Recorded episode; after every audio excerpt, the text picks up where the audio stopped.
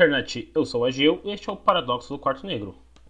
Hoje nós vamos estrear um novo quadro aqui no podcast. Esse quadro ainda não tem um nome, mas nele, um de nós, uma vez ou mais por mês, vai falar sobre alguma coisa em específico. Seja sobre ciência, tecnologia, história, tanto faz. Qualquer tema que a gente julgar interessante, a gente vai trazer aqui para debater. Na maioria das vezes, esse podcast vai ser gravado de maneira solo. Mas quem sabe, dependendo do assunto, pode ser que seja em dupla e tal. Depende muito, na verdade. Esse podcast também vai ser uma, uma parada um pouco mais curta do que a gente está lançando, né? Que a gente está lançando um podcast de meia hora, 40 minutos e tal. Esse aqui deve ter uns 15, 10 minutos no máximo, né? Porque na verdade não é uma discussão em si, é mais ser falando sobre determinado assunto do seu ponto de vista. Bom, hoje como é o episódio piloto, talvez tenhamos algumas paradinhas erradas, coisas que a gente tem que ajustar. É, bom, dito isso, eu vamos direto ao podcast, né? Espero que vocês gostem. E se tiver alguma sugestão e tal, manda pra gente no nosso e-mail, beleza? Vamos lá. Está no ar a Rádio Libertadora. Atenção, está no ar a Rádio Libertadora. Atenção, atenção, atenção, atenção.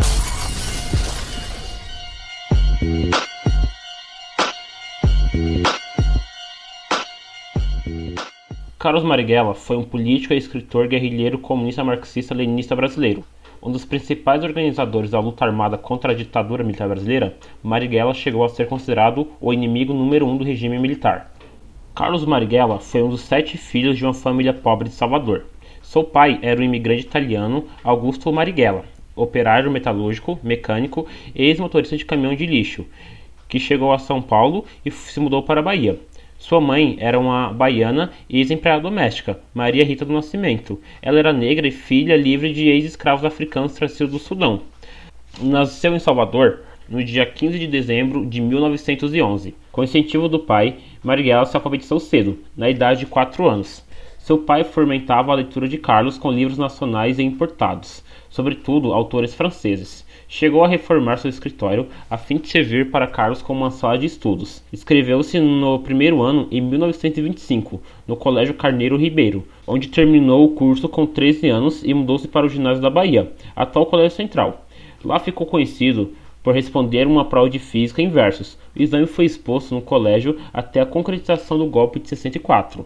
O início da vida acadêmica foi em 1929, quando ingressou na Escola Politécnica da Bahia para cursar engenharia civil. Também foi ali a porta de entrada para sua militância na política.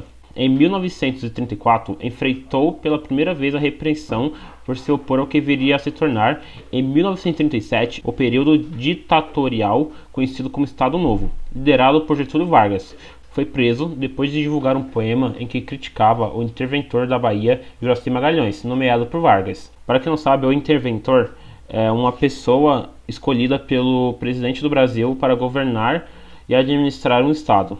Isso era recorrente na época do Getúlio Vargas. Há quem diga que eu não sei de nada, que eu não sou de nada e não peço desculpas que eu não tenho culpa, mas que eu dei bobeira e que Durango Kid quase me pegou.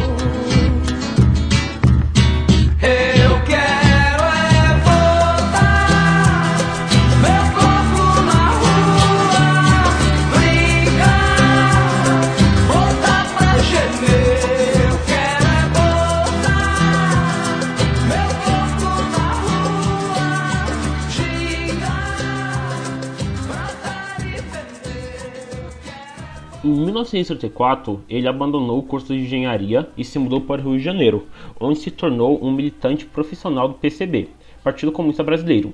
Ele era responsável pela imprensa e divulgação do partido. Dois anos depois, foi preso pela segunda vez, agora já durante a ditadura Vargas, e torturado sob as ordens de Filinto Müller, chefe da repressão. Ficou um ano preso e só foi liberado com a macedada, como ficou conhecido a ordenação do ministro da Justiça à época, José Macedo Soares, que determinou que os presos políticos fossem soltos. Depois de um ano na clandestinidade, Marighella foi preso e torturado novamente em 1939, permanecendo dessa vez seis anos na prisão. Em 1945, com o fim do Estado Novo, ele foi beneficiado com a anistia e foi solto novamente. A passagem de Carlos Marighella na política formal foi bastante curta, durou menos de um ano.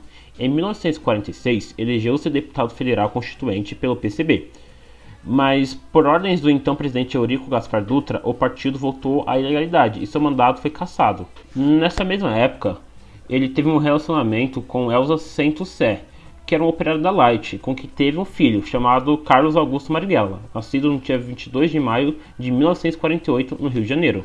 No ano de 1953, o Marighella foi convidado pelo Comitê Central do Partido Comunista da China a conhecer o país. No ano de 1953, Carlos Marighella foi convidado pelo Comitê Central do Partido Comunista da China a conhecer de perto a então recente Revolução Comunista Chinesa. Ele ficou lá até o ano seguinte, 1954. Em maio de 64, após o golpe militar, em 1964, já depois do golpe, Marighella foi baleado e preso por agentes do Departamento de Ordem Política e Social, o DOPS, órgão de repressão da ditadura, dentro de um cinema. Em 1965, foi liberado por uma ação judicial, mas decidiu abandonar a resistência pacífica e aderir à luta armada contra o regime militar. Naquele mesmo ano, escreveu A Crise Brasileira. Depois de alguns anos divergindo do partido e desobedecendo orientações, como quando decidiu ir à primeira conferência da Organização Latino-Americana de Solidariedade em Havana, redigiu a obra Algumas Questões sobre a Guerrilha no Brasil. Ele foi expulso do partido em 1967. Em 1968, ele fundou o grupo armado Aliança Libertadora Nacional, a ALN. Sobre a ação Libertadora Nacional, em seu programa, ele se autodefinia da seguinte forma: Todos nós somos guerrilheiros, terroristas e assaltantes, e não homens que dependem de votos de outros revolucionários, ou de quem quer que seja, para se desempenharem do dever de fazer a revolução. O centralismo democrático não se aplica à organização revolucionária como a nossa. A Ação Libertadora Nacional se tornou a mais conhecida resistência armada à ditadura, participando de assaltos a bancos e do famoso sequestro do embaixador americano Charles Elbrick, em conjunto com outro grupo, o Movimento Revolucionário 8 de Outubro, conhecido também como MR8. Às 8h30 da manhã, no dia 15 de agosto de 1969, um destacamento de dois guerrilheiros da Ação Libertadora Nacional invadiu a estação transmissora da Rádio Nacional em Piraporinha, perto de Diadema.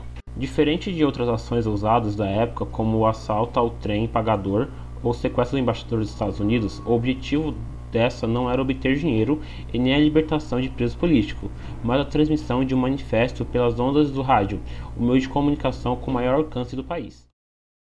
Atenção, está no ar a Rádio Libertadora, rádio clandestino da Revolução, abafa a ditadura militar.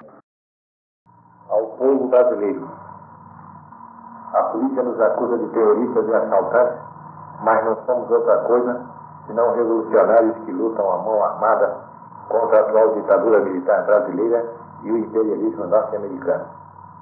Nossos objetivos são os seguintes: derrubar a ditadura militar, anular todos os seus atos desde 1964, formar um governo revolucionário do povo, expulsar do país os norte-americanos, transformar e melhorar as condições de vida dos operários, dos camponeses e das classes médias acabar com a censura, instituir a liberdade de imprensa, de crítica e de organização. Para combater a ditadura militar, não recebemos do estrangeiro nem armas nem recursos financeiros. As armas são obtidas mesmo no Brasil. São as armas capturadas dos quartéis e tomadas da polícia. Os meios que a ditadura militar brasileira emprega para combater e reprimir o povo são meios bárbaros e indignos.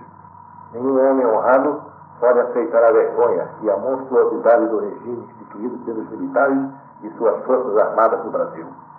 Responderemos olho por olho, dente por dente. A luta já começou.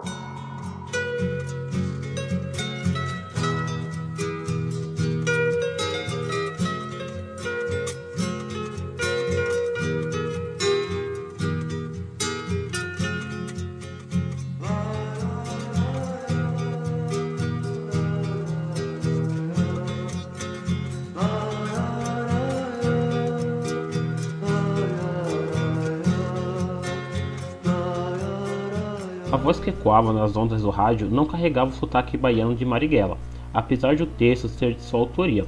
Quem prestou a voz ao manifesto foi o estudante paulista da Escola Politécnica da USP, Gilberto Luciano Bellocchi. O texto preparado por Marighella começava falando sobre ações recentes que estavam sendo atribuídas a ele e sua organização, como um incêndio provocado nas instalações das TVs Globo, Record e Bandeirantes na capital paulista. Na sequência, a mensagem listava as prioridades da organização contidas no manifesto ao povo brasileiro: derrubar a ditadura militar e anular todos seus atos, desde 1964 formar um governo do povo, expulsar dos países os norte-americanos, expropriar firmas, bens e propriedades deles, e dos que com eles colaboraram, expropriar os latifundiários, acabar com o latifúndio, transformar e melhorar as condições de vida do, dos operários, dos camponeses e das classes médias, entre outras.